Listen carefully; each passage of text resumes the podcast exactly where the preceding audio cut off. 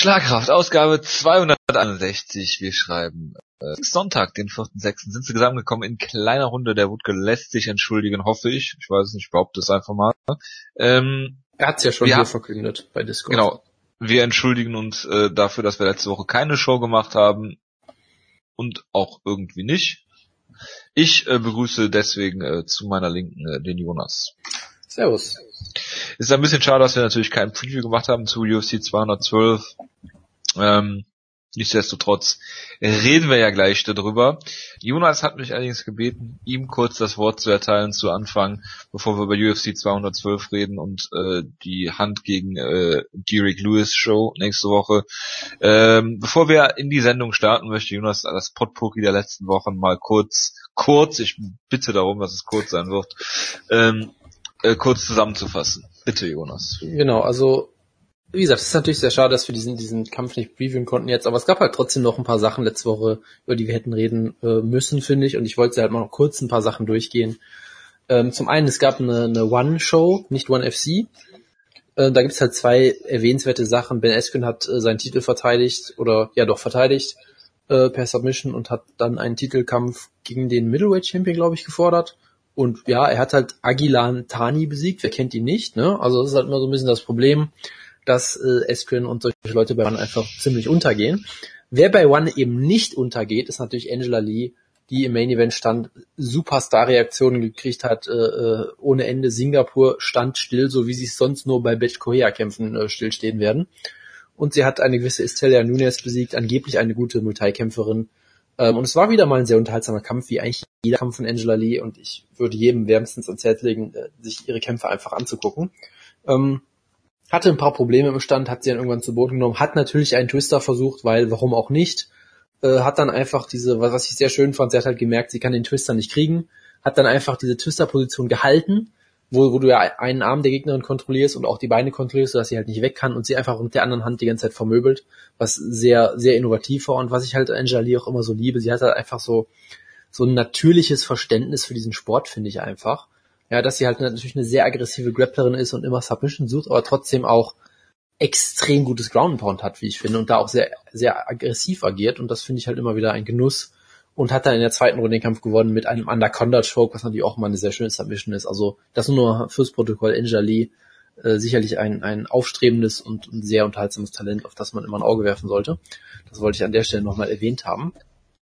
Ähm, dann wollte ich noch kurz ein, zwei Sachen sagen zu, äh, zu USC Stockholm. Joel, du hast, äh, glaube ich, nichts davon gesehen, habe ich das richtig verstanden? Nein, aus Zeit und auch aus Lustgründen. Ich hast habe du, den Main Event bei Twitter nicht äh, die, achten, die 28 glorreichsten Sekunden des Jahres äh, gesehen, mit denen sich Volkan Özdemir, der Stolz der Schweiz, äh, zum Top 3 Light Heavyweight etabliert hat und jetzt einen Title Eliminator Kampf kriegt gegen, gegen, also, Volkan ja, das finde ich gesehen. Pass auf, Volkan Özdemir, ja, das war ja auch alles, was es im Kampf gibt. Volkan Özdemir gegen, gegen Jimmy Manor als Title Eliminator und der Kampf ist vollkommen legitim als Title Eliminator, das sagt alles ja, aus über Light Heavyweight. Ähm, ja, die haben beide zusammen wahrscheinlich fünf Jahre MMA-Erfahrung. Ja, ich, ich wollte nur kurz sagen, dieser Kampf war einfach nur so, so großartig, weil Zirkunov einfach wild nach vorne stürmt. Volkan Özdemir läuft einfach rückwärts in den Käfig mit voller Wucht.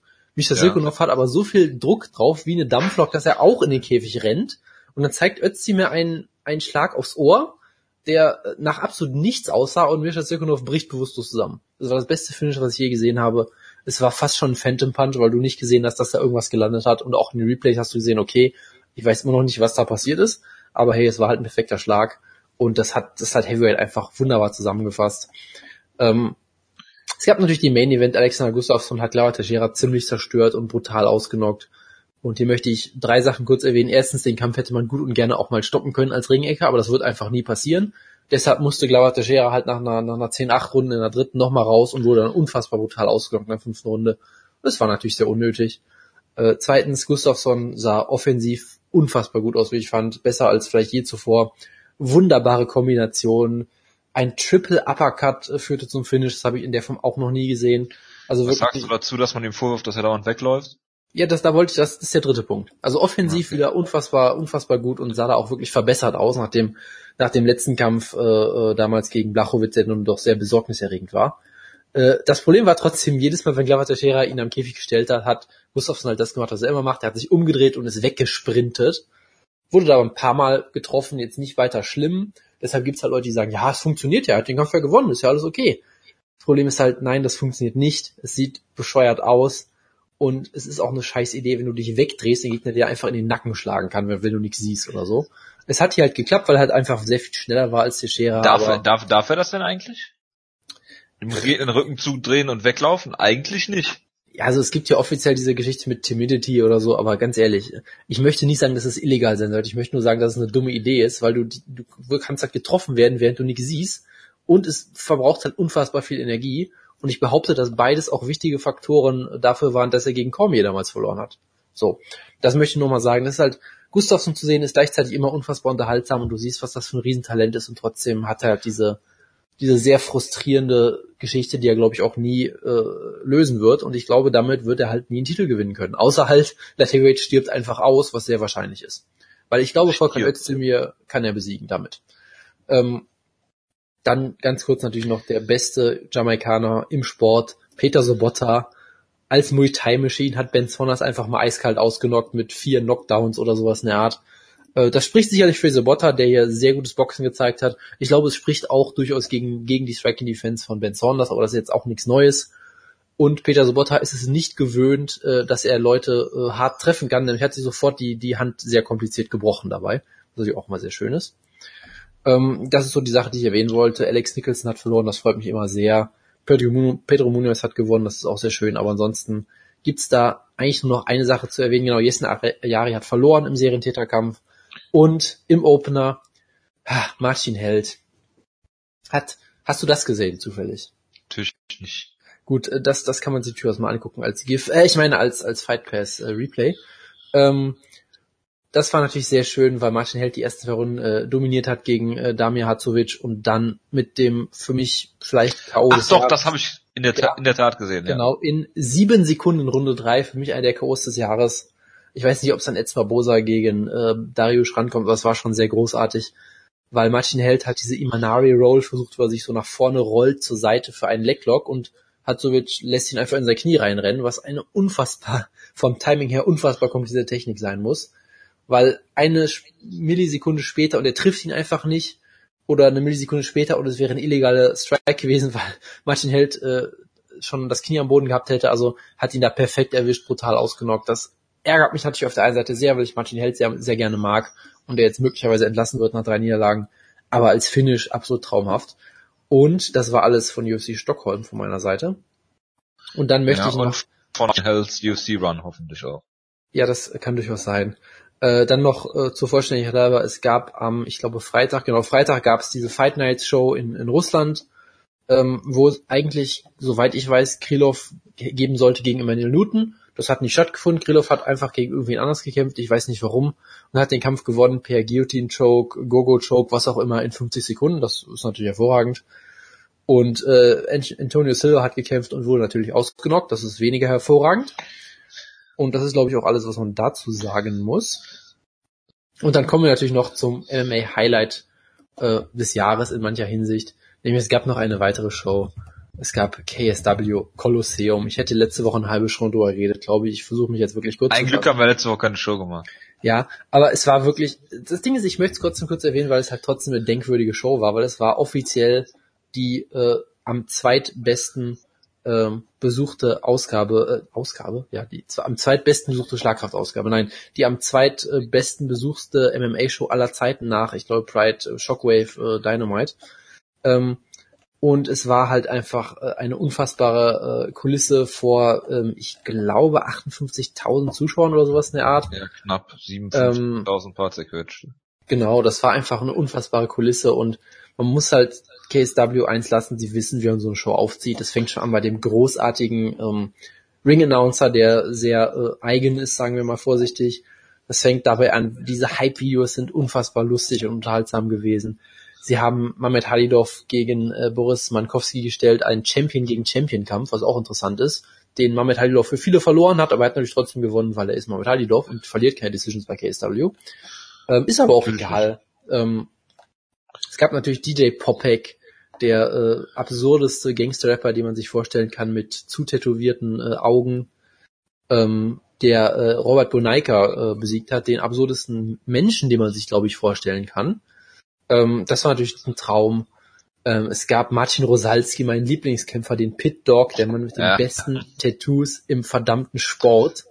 Der nach allem, was ich gehört habe, übrigens sogar ein sehr netter Kerl ist, der sich sehr irgendwie für Tierrechte und sowas äh, engagiert und ein sehr netter Kerl zur Menschheit.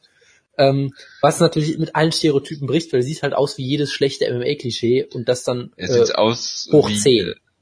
Er sieht halt aus, wie äh, Alex Emelianenko sich verhält.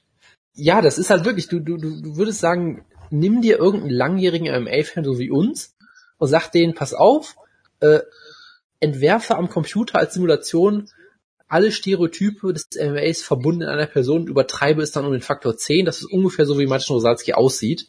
Und ich liebe diesen Kerl einfach nur. Und er hat jetzt natürlich einen, ähm, einen Title-Shot bekommen, weil er halt Pudzianowski besiegt hat. Das finde ich auch vollkommen legitim. Und hat seinen Gegner, irgendein so ein Brasilianer, brutalst ausgenockt in 15 Sekunden, auch mit einem der schöneren Chaos des Jahres. Ähm, ich sag mal, es hat mich erinnert so ein bisschen an Paul Bontello gegen Eric Prindle vom letzten Jahr. Oh Gott. Ja, es war großartig und ich liebe halt Martin Rosalski einfach nur. Er ist ein unfassbar, äh, unfassbares, unfassbares Unikat. Das war großartig. Ähm, ansonsten, sie haben halt einfach viele Sachen richtig gemacht. Sie haben halt irgend so einen Typen zurückgeholt, Lukas Djokovski, der irgendwie so ein KSW-Pionier war, den niemand mehr kennt in Amerika, der irgendwie mittlerweile Fußballkommentator und Ultra ist und weiß ich nicht was, in der, in der Warschauer Fanszene unfassbar bekannt und der äh, scheinbar so Aha. um die 15.000 Tickets verkauft hat für die, für die Show. Also, die haben da auch ein gutes Gespür dafür, solche Leute einfach zu bucken und sie wissen genau, was der polnische Markt haben möchte. Er hat es geschafft, eine Decision zu gewinnen, eine Decision zu gewinnen. Wir reden gleich noch über Leute, die selten Decisions haben. Eine Decision zu gewinnen über fucking Sokoju, die er natürlich klar verloren hat, aber hey, es ist äh, KSW hat natürlich die Decision bekommen. Ähm, und natürlich eine Sache, die er noch kurz reden muss. Marius Pudzianowski, der König der Freakshows, der der äh, KSW äh, Protégé schlechthin, hat einen Kampf gehabt und das ist wirklich der Kampf, wo dieser Kolosseum-Gedanke wirklich voll rauskam. Ich meine, er kommt wie immer raus zu seiner Hans Zimmer Musik. Sein Gegner heißt mit Vornamen Tiberius, wie so ein, wie so ein römischer Feldherr oder so. Es ist einfach nur großartig. Die Inszenierung war bombastisch. Und auch die ganze Story war großartig, dass sie gesagt haben, hey, Tiberius äh, äh, Kowalczyk ist ein ehemaliger Strongman, der äh, im Strongman-Wettbewerben meistens schon gegen Pudzianowski verloren hat, hat, ich folge dir ins MMA, da kann ich dich endlich besiegen. Und Pudzianowski sagt, nein, du frisst hier auch nur wieder Gras. Ein großartiges Ah. Hype-Video. Und was ich noch sagen möchte, Pudzianowski hat den Kampf dadurch gewonnen, dass er ein smarter MMA-Kämpfer ist. Nämlich durch, äh, ich möchte mal sagen, Edson Barbosa-eske. Ich würde ja gern sagen Josie Aldo-eske Leckkicks, aber die zeigt er nicht mehr. Er hat den Kampf dominiert durch Edson Barbosa-eske Leckkicks und seine überragende Cardio. Und es war ein unfassbares Spektakel und ich, ich war sehr glücklich mit dieser Show. Also ja, KSW bei solchen großen Shows immer ein Blick wert und es war einfach nur ein wunderbares Spektakel und Kolosseum als Name war selten passender und ich hoffe, ich habe jetzt nicht allzu lange geredet und ich bin durch. Bitte schön. Doch, hast du. Das äh, sagt auch nur so genauso wie du wieder. Ja, weil man sich so eine Scheiße nicht angucken kann. Das ist wirklich äh, Pius Levels of MMA, wie du ja schon gesehen hast. Ja, bist sprachlos, ne?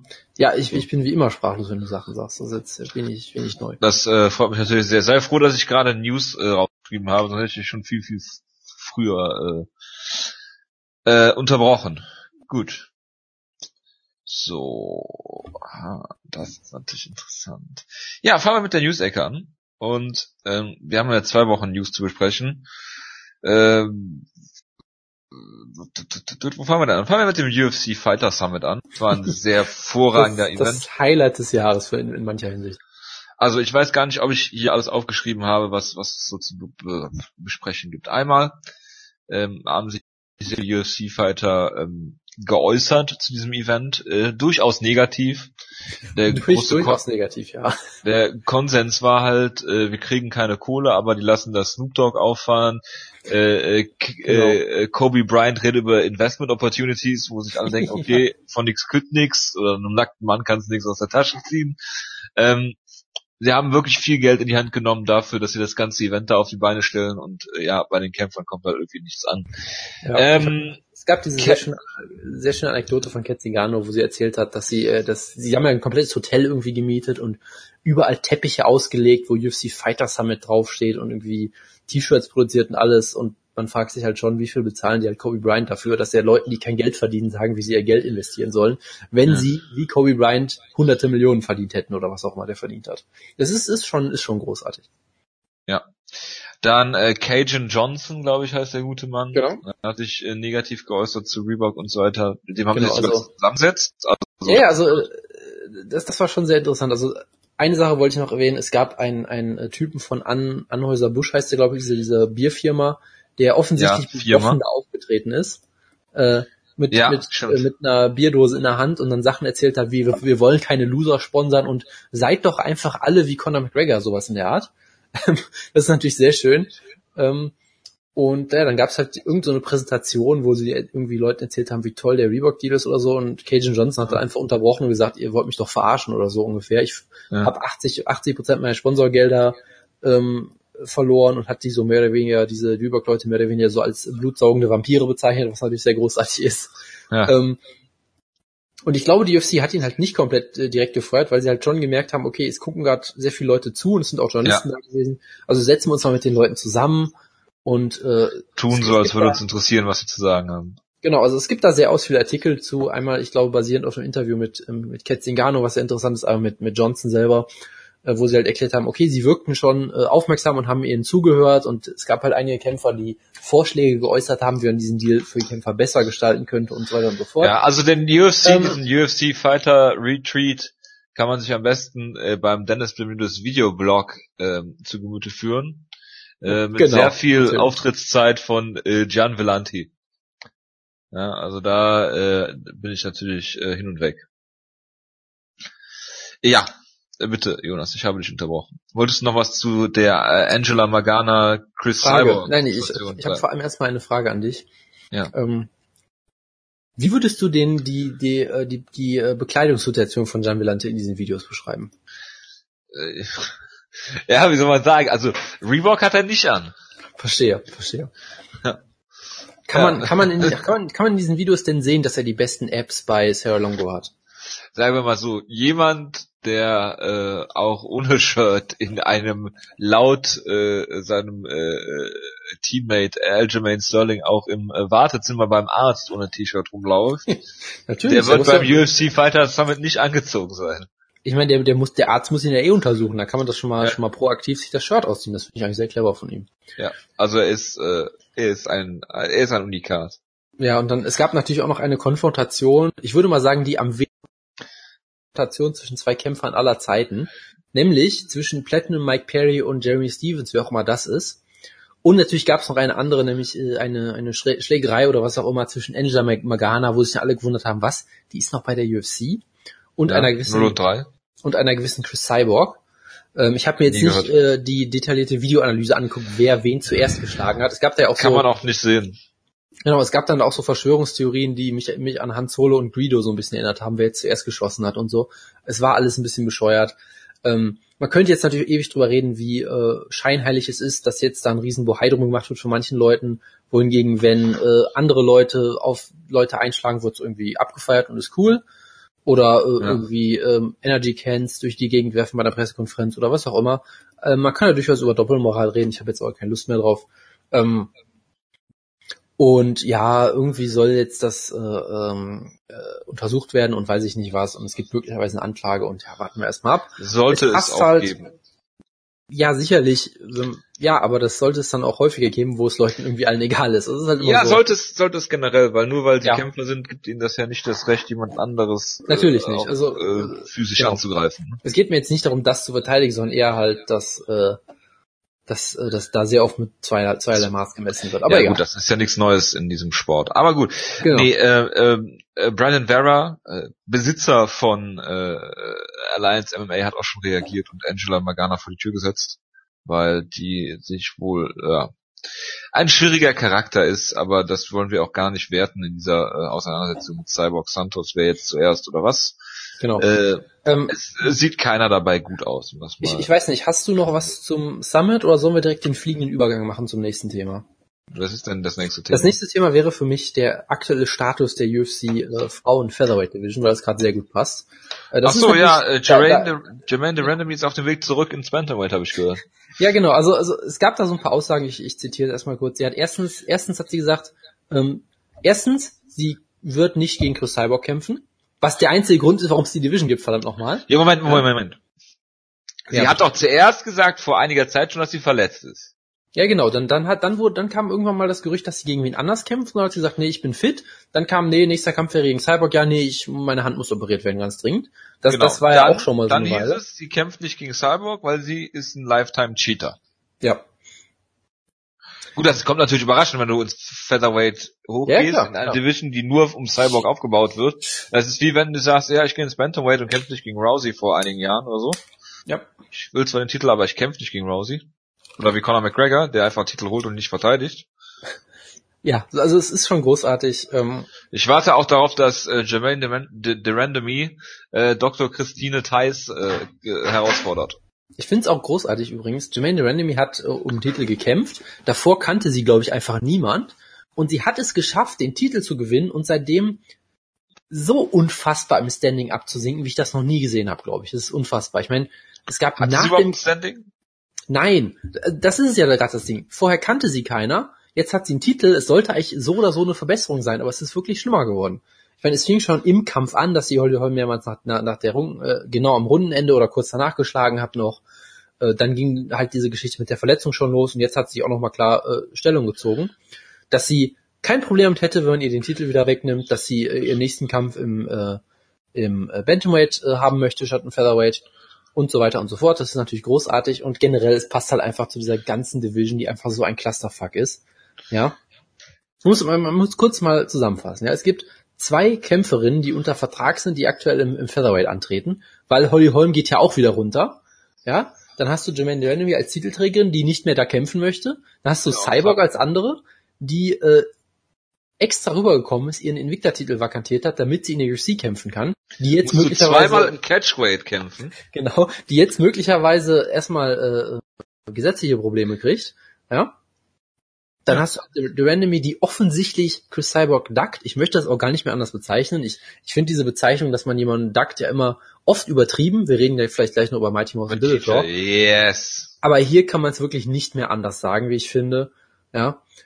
Und es gibt keinerlei, keinerlei äh, Versuch, andere Kämpferinnen äh, unter Vertrag zu nehmen. Es ist einfach nur der größte, ich glaube wirklich der größte Clusterfuck, den die UFC sich in den letzten Jahren geleistet hat.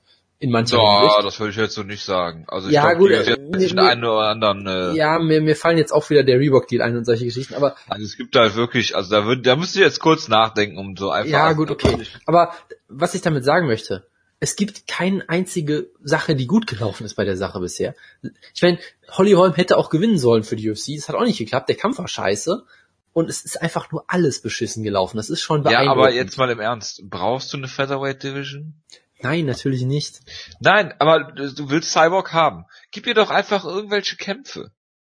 Ja, das sagt doch jeder. Nur die UFC hat's halt Ja. nicht verstanden.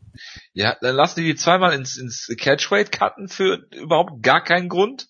Lass die doch meinetwegen im Lightweight antreten. Das interessiert doch eh keinen, keinen Schwein, welcher Gewichtsplatz das ist. Also, das ist, ist mir wirklich, also da kommt wirklich, wie du schon gesagt hast, niemand gut bei weg. Und äh, Geraint de Randomy auf gar keinen Fall. Und naja, lassen wir das. Aber das war ja auch äh, absehbar. Also nicht, dass das so passiert, aber dass, äh, dass sie keine Ja. Kämpferin haben, aber Also, also, also ich glaube, dass es nicht gut laufen wird, wusste jeder, aber dass es so spektakulär daneben geht, äh, schwer vorher zu sagen. Ja, was haben wir denn noch? Ja, machen wir doch direkt weiter mit äh, DJ gegen TJ. Mighty Mouse Johnson wartet Genau. darauf, dass äh, Ray Borg einen Vertrag angeboten bekommt für den Kampf. Die aber deutschen, die deutschen Stammzellen haben versagt. Man kann es nicht anders sagen. Aber da ähm, ja TJ Dillashaw nicht gegen Cody Garbrandt kämpft, weil er verletzt ist, ähm, will die UFC einen Kampf zwischen Dillashaw, der die ganze Zeit schon Weight cuttet, äh, warum auch immer, äh, gegen äh, Mighty Mouse Johnson stellen. Mighty Mouse ist jetzt mit zehn Titelverteidigungen, glaube ich, äh, gleich, hat Gleichstand mit äh, Anderson Silva und äh, ja, soll jetzt gegen TJ Dillashaw, will aber nicht. Und äh, ich sag mal so, ähm, dass er TJ Dillashaw duckt, kann man natürlich so sehen. Ähm, aber ich meine, er hat im Gegensatz zu äh, Jermaine Derandemy allen Grund dazu. Äh, Weil es ist ein sehr entscheidender Kampf für Mighty Mouse. TJ Dillashaw will diesen Kampf jetzt nur, damit er irgendeinen Kampf hat, irgendeinen Titelkampf und cuttet dann. Die Gefahr, dass er das Gewicht nicht macht, ist sehr hoch, wie ich finde. Ja, Ähm, oder, oder selbst die Gefahr, dass er gewinnt und dann einfach wieder ins Bantamweight hochgeht. Ja. Da hast ähm, du halt auch den, den Salat. Da Ne? hast du dir die, die Division zerschossen und dass Mighty Mouse äh, auf einen vermeintlich schwächeren Ray Longo wartet, äh, Ray Longo, äh, Ray oh, Borg, Gott, oh Gott, oh Gott, ich muss unbedingt jetzt unbedingt Mighty Mouse gegen Ray Longo sehen. ja. Es war natürlich ein freudscher Versprecher von mir, ich bitte das sehr zu entschuldigen. Äh, gegen äh, Ray Borg, äh, dass er gegen Ray Borg kämpfen will, kann ich absolut nachvollziehen, weil das ist immerhin jemand, der sich in der Division bewiesen hat. Und Dillashaw will jetzt auf jeden Fall einfach nur einen Titelkampf. Ähm, äh, und Dana White hat sich natürlich wieder mal sehr mit Ruhm bekleckert. Und gesagt, "Äh, Mighty Mouse will ja eh kein Schwein sehen, soll er sich wenigstens hier auf ein, auf ein Pay-Per-View stellen, oder er endlich mal wieder Pay-Per-View-Punkte bekommen, auch wenn das jetzt erst zwei Kämpfe her ist, dass er Pay-Per-View-Punkte bekommen hat, aber pff, Also äh, wenn ich, Mighty Mouse wäre, ich würde die Sache aussitzen, wäre mir scheißegal. Ich glaube nicht, dass er bei seinen Buy Rates Pay Punkte bekommt, aber gut, das ist nochmal eine andere Geschichte. Ähm, vor allem das Großartige ist, er ist jetzt nicht so, als wäre TJ Dillashaw jetzt Conor McGregor, was die Buy Rates angeht, ne? Nee, überhaupt nicht. Das, das ist es ja gerade. Den kennt auch keiner. Ich meine, es ist natürlich ein sehr interessanter Kampf. Ich glaube schon, dass es mehr Leute interessiert als ne, der Kampf gegen Borg. Aber ob Ja, aber das dass wirklich, das, aber dass das Mighty Mouse nicht interessiert, kann ich ja absolut nachvollziehen. ja, also das meine ich halt nur. Der Kampf würde Hardcore-Fans sicherlich total faszinieren, aber ich weiß, ich weiß noch nicht mal, ob das wirklich mehr signifikante Buy Rates sieht. Ne? Das, Überhaupt ist die, die eine Sache. Die zweite Sache, es ist ja, glaube ich, auch relativ short notice irgendwie, oder? Ja, deswegen ja. Ich glaube nicht, dass TJ so? Dillashaw mal eben so Flyweight cutten kann. Das, das ist die Und andere Sache. Ja, aus. Ja, und, und die zweite Sache ist, du, du willst ja auch für Mighty Mouse als mit für so einen herausragenden, gefährlichen Gegner möchtest du auch ein bisschen Vorbereitungszeit haben. Ja, Eigentlich. Natürlich. Das ist die eine Sache. Die zweite Sache ist, Ja, Mighty, Matt, Matt Hume ist ein äh, Sportskiller. Das muss man halt so sein. ja absolut. Also Mighty Mouse äh, sagt ja auch die ganze Zeit schon, hey, ich hätte kein Problem mit äh, Superfight gegen gegen Cruz zu machen oder wen auch immer. Gebt mir eine Million dafür oder zwei Millionen oder was Ja. auch immer. Das heißt, wenn Mighty Mouse sich auf Twitter hinstellt, öffentlich sagt, ja, also ich warte jetzt auf meinen Vertrag gegen, gegen Ray Borg, kann das genauso sein, dass er einfach verhandelt mit der UFC öffentlich, wie das Leute immer machen, ja, was auch nicht Ja. verwerflich ist, weil er halt versuchen will, mehr Geld für sich rauszuholen. Das, das ist nochmal eine andere Situation.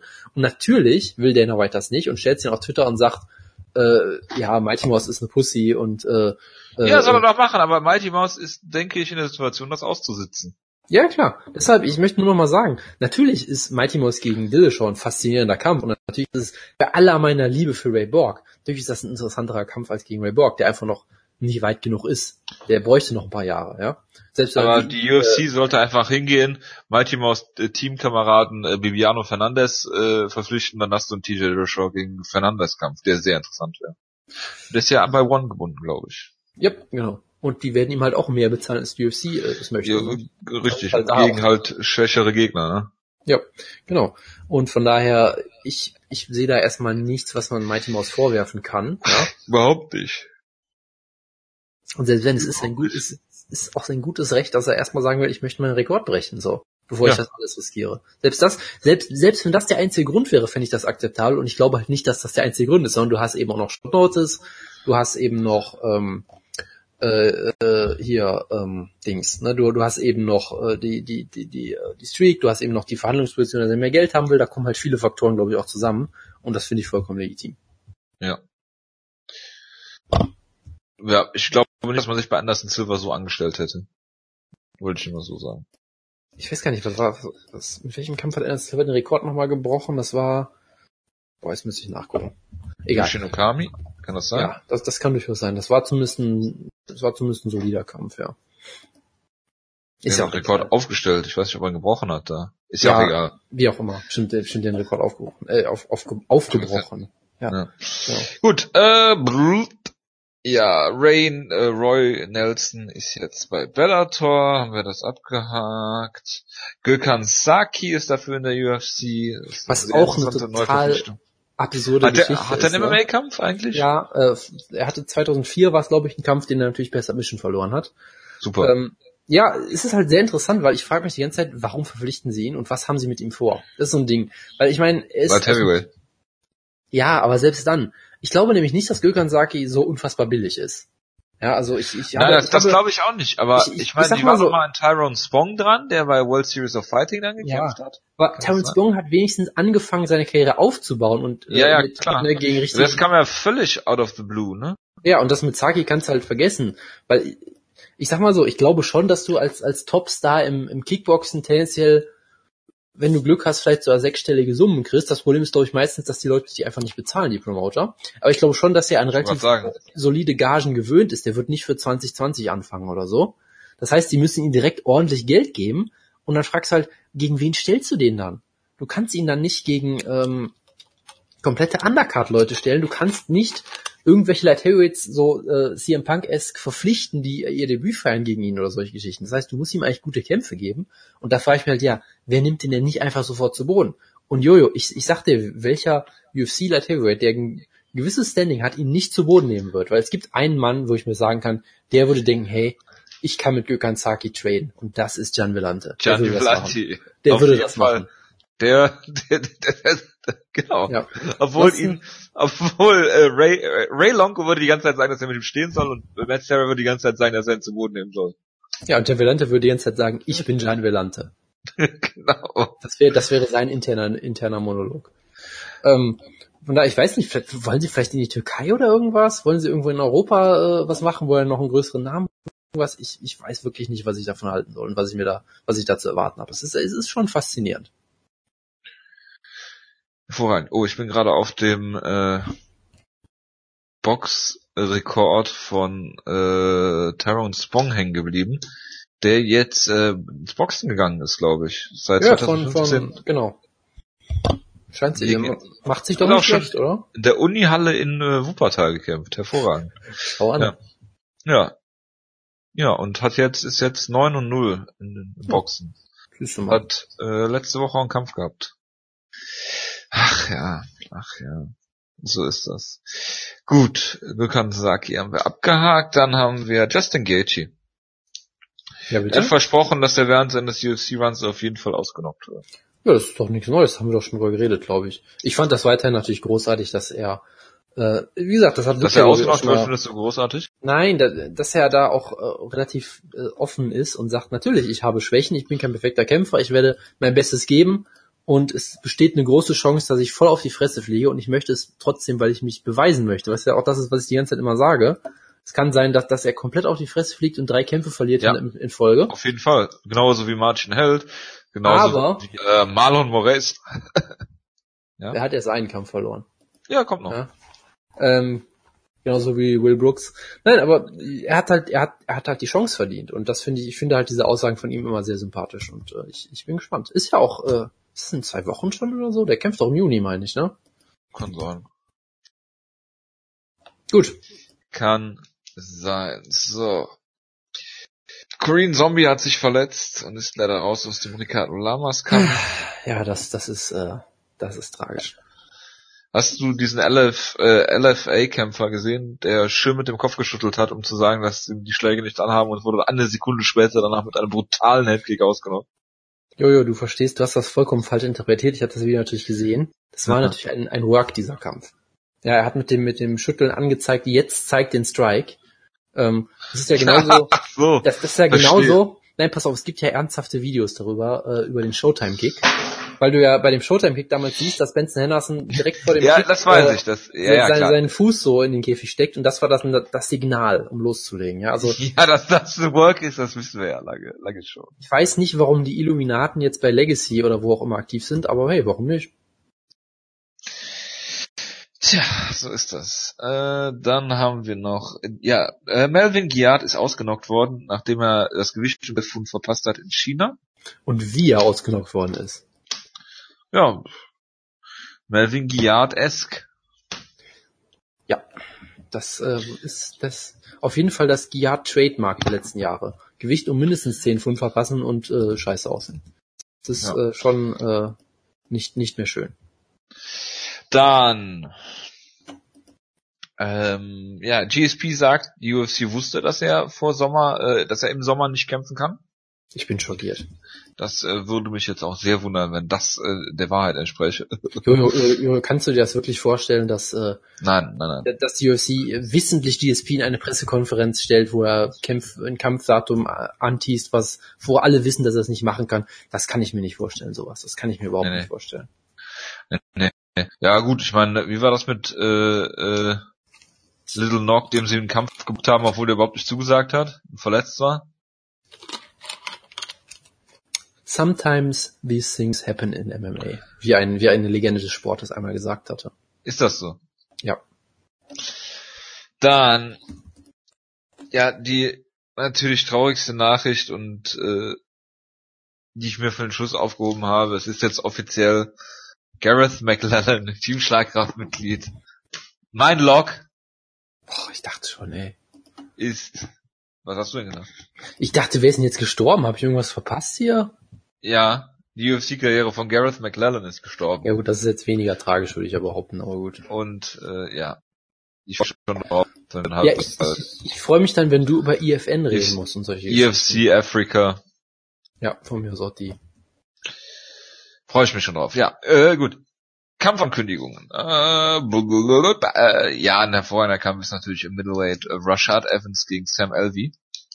Das ist auf jeden Fall ein Kampf, das kann man, finde ich, finde ich, so sagen. Dann haben wir Ryan LeFlair gegen Cowboy Oliveira. Das ist auch auf jeden Fall ein Kampf, ja. Brian Ortega gegen Renato Moicano. Das ist ein sehr guter Kampf und es ist natürlich ein Team-Schlagkraftkampf. Da kann man sich natürlich drauf, drauf gespannt sein. Ja. Oh, Du klingst, du klingst begeistert. Ja, ich habe gegähnt, entschuldigt, äh, bitte. Dann äh, Francis Ngannou gegen JDS ist noch nicht offiziell bestätigt, aber soll Dieser Kampf ist äh, hochgradig absurd. Also entweder, entweder du, du hoffst entweder, dass JDS wieder brutal ausgenockt wird, oder du äh, zerstörst dir dein Talent. Das ist großartig. Es ist ein großartiges Matchmaking. Ja, das wäre so geil, wenn JDS Francis Ngannou einfach outstrikt und brutal mit einem Uppercut in der ersten Runde vintage-mäßig K.O. schlägt. Das Und dann also stehst du da und denkst, und dann stehst du da und denkst du, ja, und du? Ste- Stehst du einfach vor einem Scherbenhaufen. ja, Gut. das ist hervorragend. Kann man machen. Ja, und dann gibt's natürlich noch Yolo Romero gegen Roger Whittaker. Ja, Um apropos den Scherbenhaufen, ap apropos Scherbenhaufen, ja, was ihr gerade gehört habt, ist mein Herz, was jetzt zerbricht. Weil Jolo um seinen Titelkampf gegen Michael Bisping betrogen wurde. Und wir Ja, ja, wissen, klar. die MMA-Götter sind unfair, deshalb wird er natürlich gegen Bobby Knuckles verlieren, obwohl er der klar bessere Kämpfer ist. Vollkommen klar. Nein, aber es ist natürlich ein traumhafter Kampf und äh, ich finde es halt weiterhin absurd, wie die UFC sich das alles komplett kaputt gebuckt hat, ja, weil äh, die Bisping gegen DSP wird es, glaube ich, weiterhin einfach nie geben, weil die alle zu blöd sind, um das auf die Reihe zu kriegen. Jetzt ist Bisping irgendwie schon wieder verletzt, GSP Ja, ist irgendwie auch verletzt. Es ist einfach alles nur ein riesiger Ja, weil die beiden gegeneinander kämpfen wollen, weil die halt Geld verdienen wollen. Ist ja Es klar. ist einfach nur ein riesiger Clusterfuck, aber gut. Man ja, ist ein neues Lieblingswort heute, ne? Clusterfuck. Das ist ein sehr altes Wort. Könnte auch Episodentitel werden. Nein, danke. Dann muss ich die, die, Ich dachte, äh, äh, ich dachte Mighty Mouse gegen Ray Longo wird der Episodentitel. ja, da bin, bin ich, bin ich eher dafür. Ähm, Gut. ja, ich, ich möchte jetzt nicht hier, dann fliegen wir bei iTunes nach Hause. Ja, das kann natürlich sein. Gut, äh, kommen wir zum zur UFC 212 Show von äh, letzter Nacht. Möchte äh, recht herzlich dem Punkster nochmal gratulieren, der den äh, Freicode gewonnen hat. Äh, ich habe ja scherzeshalber gesagt, der erste, der Judo Jim Wallhead als besten Nickname sagt, gewinnt den Titel, äh, den den Code by Default. Dann ist es derjenige gewesen, der letztes Mal den Freicode gewonnen hat, der das als einziger gesagt hat. Ähm, deshalb konnten wir das natürlich leider nicht machen, aber wir losen das immer fair aus. Ich fand lustig, dass äh, nicht alle den Holy War Angel äh, gewählt haben. Es war zwar die meiste, äh, meistgegebene Antwort, aber wir hatten Scarface dabei. Wir hatten zum Glück nicht Blessed dabei, das hat mich sehr gefreut. Wir hatten Tarzan dabei. Ähm, ja, es äh, war relativ lustig, äh, wie viele äh, Nicknames, die ich so nicht auf dem Schirm hatte, auf dieser Card waren. Aber gut, Hatten wir, hatten wir denn den äh, unzweifelhaft best, besten Nickname der Card dabei? welchen denn? Nämlich den Nickname von Antonio Carlos Jr. heißt er, glaube ich. Ähm, jetzt muss ich natürlich nachgucken, wie er heißt, weil das natürlich irgendwas Portugiesisches ist. Ähm, Cara del Zapato, was äh, auf Englisch heißt Shoeface. Er hat ein Gesicht wie ein Schuh, was ich immer wieder sehr sympathisch finde. Ja, das, äh, ja. Klingt sehr brasilianisch auf jeden Fall. Ja. Gut, fangen wir mit dem Main Event an. Max Holloway gegen Jose Aldo und ähm, Wenn ich mal anfangen darf, Jonas. Sicher doch. Wir hätten, nat wir hätten natürlich Ewigkeiten über diesen Kampf philosophieren können. Letzte Woche haben wir zum Glück nicht gemacht. Und ähm, ja, einige Dinge, die äh, hier angesprochen werden müssen, sind natürlich ähm, Aldo, der mit Sicherheit in den ersten zwei, drei Runden der gefährlichste Kämpfer ist, den man sich so vorstellen kann, aber der natürlich sehr nachlässt. Ähm, in der Regel hat er in den ersten zwei, drei Runden seine Gegner allerdings schon so verprügelt, dass sie überhaupt nichts mehr dagegen zu setzen haben und Aldo eigentlich immer nur noch so äh, ja, mitschwimmt in dem Kampf. Ich äh, formuliere das jetzt äh, bewusst ein bisschen böse, aber äh, wo seine Gegner überhaupt nichts mehr machen können eigentlich und äh, ja, er dann eine Kombination pro pro Runde zeigt und äh, alles ist gut. Und du hast am Anfang auch gesehen, es ist nicht viel passiert. Max Holloway war sehr auffällig, dass er in der äh, Normalauslage äh, gekämpft hat und ich glaube nicht ein einziges Mal die Aussage gewechselt hat du hast halt gesehen, dass Aldo am Anfang stark ist, viele schnelle Kombinationen schlägt, keine, keine Leckkicks gezeigt oder nur einen einzigen im ganzen Kampf. Da gab es ja. eine Aufzählung auf Twitter, dass er in den letzten vier Kämpfen irgendwie nur zusammen elf Leckkicks gezeigt hat. Das ist natürlich schon eine Veränderung, die äh, auf irgendwas zurückzuführen ist. Ja, ob also er Angst hat, sich zu verletzen, ob er, ob er seinen Stil umgestellt hat, was auch immer da der Grund für ist. Ja. Ähm, er also hat, es, äh, ganz kurz, es gab ja die große ja. Spekulation vorher, dass äh, er jetzt endlich nicht gegen Ringer kämpft und deswegen die Leckkicks wieder frei zeigen kann. Das hat irgendwie nicht funktioniert. Ähm, es gab Leute, die spekuliert haben, ha, vielleicht will er, macht er sie nicht mehr so gerne, seit er, seit er sich gegen Korean Zombie den Fuß gebrochen hat dabei oder sowas. Ähm, es gab natürlich auch die Spekulation, oh, ist er irgendwie verletzt gewesen oder so. Das Einzige, was ja. ich halt weiß, ist, er hat einen, einen Leckkick, glaube ich, versucht und wurde dabei sehr schön gekontert und vielleicht hat er dann danach einfach gedacht, hm, ja, vielleicht doch nicht. Man weiß es nicht. Es wird, glaube ich, im Nachhinein die große Frage nach dem Kampf irgendwie bleiben, aber naja. Gut. Ja, er ist wahrscheinlich auch damit über, was heißt überfordert, aber er hat nicht damit gerechnet, dass äh, Holloway komplett stringent in Normalauslage kämpft. Ähm, und wenn du damit nicht rechnest, dann halt deine Leckkicks umzustellen, wo du sowieso in den letzten paar Kämpfen dann nicht so hinterstandes, ähm, was ich immer sehr, was ich wirklich sehr schade finde, weil diese Leckkicks von Jose Aldo sicher zu den besten im äh, Geschäft gehören Du hast gesehen, er hat einen wunderschönen Jab gezeigt, auch gegen, gegen Holloway. Er hat die Kombination wieder geschlagen, wunderbar getroffen, dann in, mitten in der Kombination einfach so ein Flying Knee gezeigt, wo du halt auch wirklich sagen musst, also da wären viele, viele Leute schon am Ende gewesen. Holloway hat hier ein starkes Kinn bewiesen. War sehr, sehr geduldig. Und die erste Kombination wirklich, die Max Holloway geschlagen, also, ich meine, klar, er hat den vorher getroffen, Konterschlägen. Aber die erste Kombination links, rechts, links, rechts hat ihn sofort zu Boden geschlagen. Und ja, Jose Aldo ist am Boden dann ziemlich verprügelt worden von Max Holloway, der immer wieder äh, mit der mit der Mount äh, gedroht, die dann hatte. Dann hat also sah fast als hätte er einen Ausweg gesucht, so nach dem Motto, nimm ich den Rear Naked Choke und dann hat sich die Sache.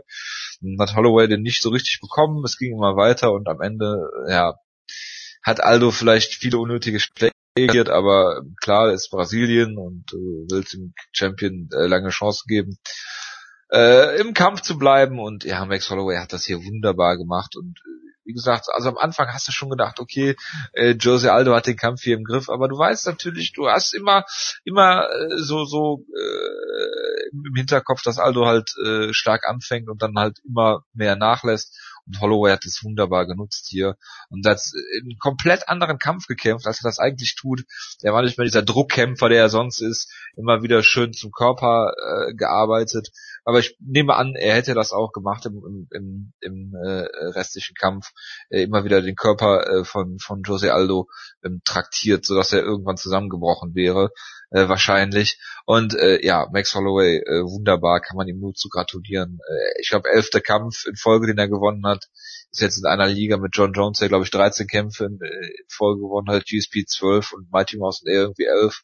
Kann sein, dass ich noch irgendwen vergessen habe in der Zwischenzeit, aber ähm, das äh, spricht schon absolut für sich und ich glaube, äh, am meisten hat sich hier Frankie Edgar darüber gefreut, Neben Conor McGregor natürlich, der sich wahrscheinlich freut, dass er kein Rematch machen muss gegen Jose Aldo oder wie auch immer, aber er kämpft ja sowieso nicht um seinen Titel. Holloway hat wirklich das Problem, dass er gegen McGregor schon gekämpft hat in seiner Karriere. In einem Kampf, in dem ihn McGregor in der ersten Runde ziemlich verprügelt hat, wobei ähm, er, also Max Holloway, da noch ein ganz anderer Kämpfer war zu dem Zeitpunkt. Dann hat sich Conor das Kreuzband gerissen und ihn zwei Runden lang zum Boden genommen. Ähm, nichtsdestotrotz, äh, also Max Holloway hat hier einen wunderbar taktischen Kampf gekämpft. Ähm, und Jose Aldo hier hinten raus sehr, sehr schön äh, äh, äh, besiegt und ja, Jose Aldo steht jetzt ungefähr äh, gar nicht so gut da und ich denke, für, für Jose Anstieg nach gesehen, dass das Handtuch äh, äh, wurde. Ähm, Finde ich, finde ich zwei Sachen äh, sehr, sehr ratsam. Das so hochzugehen, auch wenn er da relativ klein ist, wahrscheinlich im Lightweight.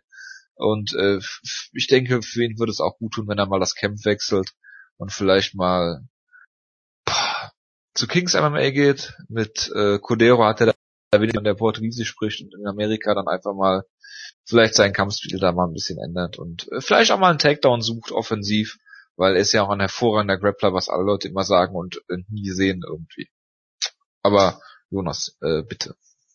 Ja, also es war halt ein faszinierender Kampf, aber irgendwie auch antiklimatisch, fand ich. Also ich hätte sehr gepreviewt als das wird der Kampf des Jahres und das war es auf jeden Fall nicht. Ähm, ich fand es halt schon faszinierend, wie Holloway in der ersten Runde komplett äh, äh, überhaupt nicht klargekommen ist und wirklich aussah wie, wie noch nie ich Holloway gesehen habe, komplett irgendwie passiv und wenig aktiv und schien überhaupt keine Antwort zu finden, wurde zum ersten Mal in seiner Karriere, glaube ich, gerockt, hat aber ein wunderbares Skin bewiesen und Aldo wirkte halt vollkommen in Also ich glaube, McGregor hat ihn schon ein paar Mal gerockt in deren Kampf, also heftig. Okay, also, also ich habe es nicht mehr so krass in Erinnerung wie hier, aber gut, mag sein, mag sein, äh, müsste ich mir nochmal angucken. Ähm, und dann in der zweiten Runde hast du halt gemerkt, okay, die hat Aldo immer noch gewonnen, aber das Tempo wurde höher, äh, Holloway hat einige gute Treffer auch gelandet und hat dann am Ende der Runde ihn auch so ein Stairdown geliefert, so, ha, ich hab dich jetzt, also nach Motto, wie auch schon sagt, so, oh, oh. Ja, und in der dritten Runde hat er ihn halt auseinandergenommen. Also diese Kombination, mit der er ihn gedroppt hat, war halt wunderschön.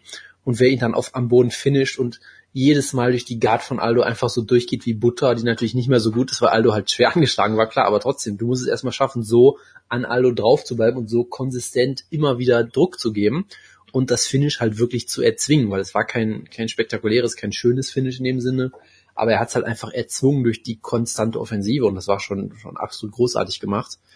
Ähm, es gibt halt einige Faktoren, die, die ich halt interessant fand. Ähm, die erste Frage ist halt, wie gesagt, das mit den Leckkicks, wir werden es nicht beantworten können, was da los war. Es war halt schon ein Mysterium für mich.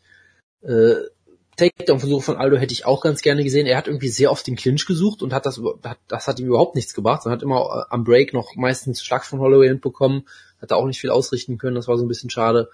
Äh, wie gesagt, er hat halt wieder diesen sehr reduzierten Stil gefahren mit eigentlich zwei Schlägen, die er zeigt, so ungefähr, und ist damit natürlich unfassbar effektiv gewesen für die meiste ja. Zeit, was halt wieder zeigt, wie unfassbar technisch gut Aldo ist. Immer noch einer der besten Techniker in der Geschichte des Sports, aber es hat halt einfach nicht gereicht gegen einen Holloway, der halt unfassbar hart im Nehmen ist, ein unfassbares Tempo gehen kann, dabei auch noch ein extrem präziser Striker ist und einfach ein absoluter Derwisch, wenn er einmal Blut geleckt hat. Und das ist in dieser Kombination einfach zu viel gewesen für Aldo. Ähm, man wird jetzt viel äh, hören, vielleicht ist Aldo jetzt einfach über sein Zenit hinaus, vielleicht ist sein Kind nicht mehr da oder so war vielleicht auch nie ganz so gut. Er ist Schott. Äh, vielleicht ist, ja, vielleicht ist er Schott, genau, vielleicht ist, vielleicht ist Holloway einfach die neue Generation. Man muss ja auch mal legen, Aldo ist zwar erst, ich glaube, 30 oder sowas, aber ja. er ist halt seit, seit er 18 ist oder sowas auf einem hohen Level eigentlich aktiv und hat jetzt, war die Nummer eins der Welt äh, mit, mit dem kleinen Ausrutscher halt. Ja, aber, seit, äh, aber seit, ganz ehrlich, er hat vor einem Jahr Frankie Edgar besiegt. Äh, nicht, noch nicht mal vor einem Jahr, oder? Oder war ja, gerade Juli war es, glaube ich. Ja, irgendwie sowas. Letzten ne? Jahres oder sowas. So, und also äh, in elf Monaten kann auch viel passieren. ist halt auch natürlich, aber vielleicht hat der Frankie Edgars Nummer, keine Ahnung. Ja, aber also, Frankie Edgar hat seitdem vorher also, und nachher alles auseinandergeschraubt. Also ich werde da immer vorsichtig, Aldo jetzt schon abzuschreiben. Nee, klar, also ich würde halt dazu zwei Sachen sagen. Erstens, ich glaube, ähm, stilistisch ist Edgar ein relativ dankbares Matchup für ihn. Was natürlich nichts daran erinnert, dass Edgar immer noch unfassbar gut ist und er ihn unfassbar. Du würdest dich wundern, wenn Edgar äh, Max Holloway besiegt? Äh, ja. Ja, hm. würde es mich. Das würde mich nicht wundern. Das würde mich, ich sehe die Chancen 50-50. Ganz nee, ehrlich. Nicht schon. Also ich würde es nicht ausschließen wollen, weil ich Edgar zu oft unterschätzt habe schon. Aber ähm, wie auch immer. Ne? Also es ist halt immer so eine Sache, vielleicht war es auch einfach so, dass das Holloway einfach zu viel war in der Hinsicht. Äh, und was ich halt interessant fand, Aldo wirkte am Ende der zweiten Runde schon müde. Hat mit offenem Mund teilweise gekämpft, glaube ich schon. Und das ja. ist halt ein bisschen besorgniserregend, weil der Kampf war bis dahin nicht in so einem wirklich hohen Tempo. Und ist jetzt auch nicht so, als nee, hätte Holloway, als hätte und er hat den Kampf bestimmen können. Äh, genau. Ne? Also. also in der zweiten Runde ist er ihm schon ein bisschen entglitten, er hat halt das Tempo wurde schneller. Also schon, äh, der Kampf in der zweiten Runde lief, finde ich, schon in dem Tempo, was Holloway eher ähm, zugesagt hat, aber trotzdem, Aldo hat ihn immer noch unter Kontrolle. Und das ist dann ja, echt schon auf die letzten 30 Sekunden vielleicht, ne? Ja, genau. Das ist dann schon ein schlechtes Zeichen. Ich weiß nicht, es mag sein, dass, dass äh, Nova und Yao einfach, sind ja bekannt dafür, dass sie einfach nicht wissen, wie ein Weight cuttet und sich scheinbar vielleicht immer noch nicht hinkriegen. Vielleicht liegt es daran, Vielleicht liegt es auch einfach daran, dass äh, Aldo vielleicht doch irgendwie verletzt war oder dass er, ich meine, er hatte nie die beste Cardio. Das ist auch Nein. eine Sache, er ist halt jemand, der eher so explosiv ist und nicht so, eine, so einen endlosen Gasting hat wie Holloway zum Beispiel. Also da gibt's viele Fragen, die man sich da stellen kann. Es ist halt äh, schon, deshalb war es halt so ein bisschen antithematisch irgendwie, fand ich. Ne? Also ich meine, Ja, also, ja, oder er hat sich halt durch seine Verletzung halt wirklich die Karriere dann versaut. Ne? Ja, das kann auch sein. Und ich meine, es ist halt so, ich meine, ähm, ich möchte mal den guten Patrick Ryman natürlich mal wieder zitieren, der, ähm, der, der sehr oft über die sogenannte Aging Curve redet, also dass man quasi einfach ab einem gewissen Alter, ab einer gewissen Erfahrung einfach abbaut, sei es wegen äh, äh, der, den ganzen kumulativen Trauma und, und Verletzungen und weiß ich nicht was. Ähm, und den Punkt, den, den Patrick Ryman halt immer macht, ist, dass Leute, die früh anfangen, auch früher abbauen in den meisten Fällen. Ja, was ja auch irgendwie logisch ist, weil wenn du mit, mit 24 erst anfängst, Profi zu werden, nachdem du im College warst, kannst du vielleicht bis Mitte, Mitte 30 aktiv werden und 10 Jahre äh, irgendwie so auf deinem Peak sein. Wohingegen, wenn du mit 18 schon anfängst, bist du vielleicht mit 30 schon am Ende so ungefähr. Und das siehst du halt auch sehr oft bei diesen Leuten, die jung anfangen, so wie Jordan Mean, äh, Roy McDonald sogar bis zu einem gewissen Grad und solche Geschichten. Also es kann einfach sein, Max dass- Holloway. ja, das kann sein, dass, dass er das Problem hat in fünf Jahren. Das kann sehr gut sein. Und es kann einfach sein, dass für Aldo jetzt äh, der Zenit überschritten ist. Man weiß es halt nicht. Ähm, ich würde auch durchaus ähm, einen Gewichtsklassenwechsel äh, sehen wollen, gerne. Äh, ne? ja, genau, auf jeden Fall. Er muss nur endlich mal lernen, wie er ein Gewicht cuttet. Ähm, Ja. Muss einfach mehr cutten. Vielleicht ein paar, paar Superfights oder sowas. Also letztendlich ist es seine Entscheidung. Ich meine, wenn er jetzt seine Karriere beenden wollte, wäre es auch keine Schande. Er hat, ist immer noch einer der besten Kämpfer aller Zeiten, meiner Meinung nach, und immer noch historisch der beste Featherweight aller Zeiten. Von daher wäre es auch Ohne okay. jeden Zweifel ist er der beste Featherweight aller Zeiten. Also ich kann sch schwer ein Argument dagegen Ja, zu finden. ja. Und ich meine, Max Holloway ist einer der besten Kämpfer der Welt mit 25 Jahren, was vollkommen absurd ist. Er ist einer der unterhaltsamsten Kämpfer der Welt. Er ist ein sehr charismatischer Typ, einfach finde ich auch. Mit, mit seinen lustigen Close-Fight-Quotes und so weiter und so fort. Ähm, deshalb gönne ich es ihm von ganzem Herzen. Und gegen jeden anderen Gegner hätte ich es abgefeiert ohne Ende. Gegen Aldo habe ich dann, hat es mir doch irgendwie weh, weil Aldo halt mein Lieblingskämpfer ist, so ziemlich. Ähm, und das vielleicht so das Ende dieser Ära war. Das, das war dann schon schmerzhaft. Aber hey, die, die Holloway-Ära wird großartig. Ich meine, er wird jetzt in seinem nächsten Kampf natürlich verlieren, weil ich von der Holloway-Ära gesprochen habe, aber trotzdem, so Ja, wunderbar. weil Frankie Edgar ihn locker besiegen wird. Und jetzt, äh, ich könnte jetzt mich über Cybert aufregen, wo sie alle als Paper Champion bezeichnet wurde und solche Geschichten, aber ich lasse Ach es echt? einfach, weil, Von wem denn? Nenn doch mal einen Namen. äh, von einem gewissen News Reporter. Ach so, von Cody. Yep. Aber er war nicht Ja, der. Einzige, der, der in diese Kerbe geschlagen hat. Paper Champ. Yep. Okay, das zeugt, zeugt sehr von Ahnung. Ich weiß schon, warum ich mich nicht mehr auf dem Cyborg bewege. Und äh, Also- Aldo, Aldo wurde ja der Belt nur geschenkt und äh, es gibt jetzt endlich wieder einen richtigen Champion und Geschichten. Gegen Frankie Edgar wurde ihm der Belt geschenkt. Ja, Ja, ja, ja, klar. Ja, klar, logisch. Mhm. Klar, das ja. ist also halt, da, da fällt mir wirklich nichts mehr zu ein. ja, also, wirklich gar nichts das- mehr das zu ist halt immer- mir- was, was ich halt immer schade finde, dass sehr, viel, sehr viele Leute, ähm, ja, so Dana White esst Leute unterm Bus schmeißen. Also, ja, äh, und einfach, einfach Aldo überhaupt nicht äh, würdigen können, aber gut, wie auch immer. Also Aldo ist der bisher einzige UFC Featherweight Champ, der in der Lage gewesen ist, seinen Gürtel zu verteidigen. Jupp. Ja, das ist äh, nun mal so. Ich, und- wie, also, wie, wie gesagt, ich glaube nicht, dass er der einzige, der einzige bleiben wird, aber gut. Trotzdem ist das schon, äh, Nee, nee, aber ist ohne jeden Zweifel, das ist das Haus, was Jose Aldo gebaut hat. aber Die sowas UFC von. Featherweight Division und da da das ist eine sehr sehr starke Division und der hat sehr viele Leute sehr sehr alt aussehen lassen. Ich meine, man guckt sich nur mal an, was er mit Chad Mendes gemacht hat, als Chad Mendes noch unbesiegt war. Ähm, als er in die UFC gekommen ist, vorher noch, äh, wie er Uriah Faber deklassiert hat. Ja, er Ja, hat ich meine, man, man gucke sich an, wie er Frankie Edgar auf dem, auf dem seines Schaffens mit zwei Schlägen Zwei- besiegt hat. ja, zweimal, er überhaupt hat den, nur Leckkicks zu zeigen oder irgendwas. Ja. Er hat einfach nur Jab und Rechte oder sowas gezeigt, war es, glaube ja, ich. links, rechts. Das war's ungefähr. Ja, und das Lustige, das, also das das Lustige, das Tragische daran ist eigentlich, dass Max Holloway ihn genau mit dieser Kombination dann halt besiegt hat. Ne? Ja, das ist schon. Ja, der der MMA-Sport kann schon brutal sein. Also gerade diese diese Szenen, wie Aldo dann äh, Backstage läuft und sowas, das das war schon sehr Habe ich, heftig. hab ich mir natürlich nicht angeguckt. Man muss auch mal sagen, ne, wenn wenn Aldo verliert, dann aber auch. Ich meine, er hatte die, diesen diesen Kampf gegen McGregor, was so eine der ja es ist eine der peinlichsten Niederlagen, die man sich vorstellen kann, so ungefähr, weil es sagt irgendwie auf der einen Seite kaum was, auf der anderen Seite ist halt 13 Sekunden einfach so ein Statement, was ihm bis ans Ende seines Lebens verfolgen wird, glaube ich, von Idioten im Internet. Ja, Ähm, und jetzt gegen Holloway wurde er halt schon schwer verprügelt. Ne? Ja Jonas wird Jose Aldo immer in Erinnerung behalten als den Typen, der mit einer Toilette redet. Das, das ist die, das, das, die, die größte Errungenschaft von Jose Aldo in seiner sehr glorreichen Karriere auf jeden Fall, ja. ja. Gut, sprechen wir mal den Coleman Event. Äh, sind wir uns einig, dass wir Max Holloway gegen äh, Frankie Edgar sehen wollen? Äh, ja, natürlich. Gegen wen denn sonst? Ja, Rematch gegen Jose Aldo, weil er ein verdienter Champion ist. Nee, das, das brauche ich jetzt nach dem, nach dem Finish nicht mehr. Gut, dann äh, Claudia Gadelia gegen Karolina Kowalczyk und äh, ja, es war ein merkwürdiger Kampf, weil Carolina das Stand-up äh, durchaus, äh, wie, wie zu erwarten war, äh, von vorne bis hinten kontrolliert hat. Dann gab es einen Takedown, Renaked Choke und das war's. Ja, es war wirklich komisch, weil ich fand, äh, dass Clade äh, Cladelia, äh, Cladelia ja.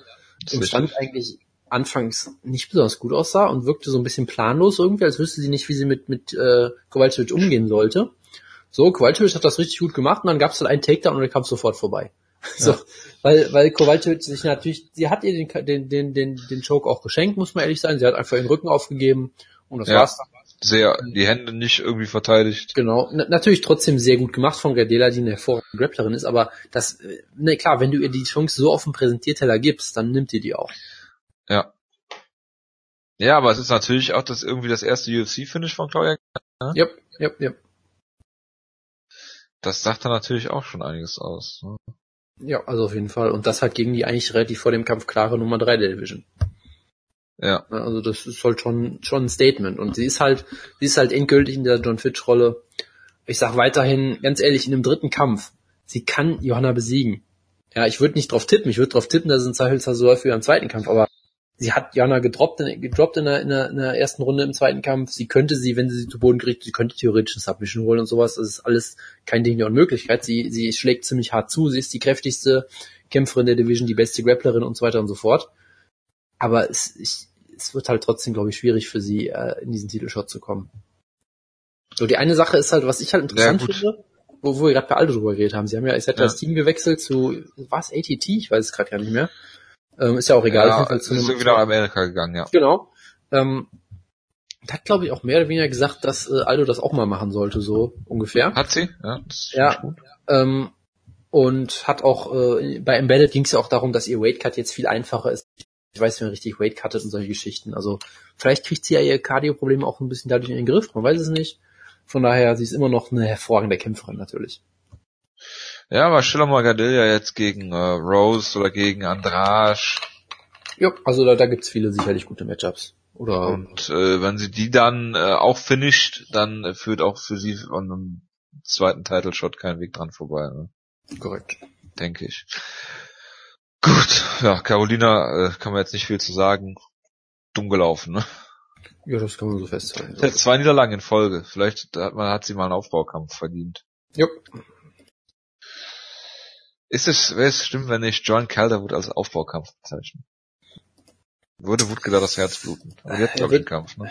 Er wird's ja nicht hören. Also, ich, ich, ich Stimmt auch wieder. Ich, ich würde nicht so weit gehen. Was? Wie weit? Ich würde nicht so weit gehen, das als Aufbaukampf zu bezeichnen. Das ist durchaus okay, Page Van Zandt.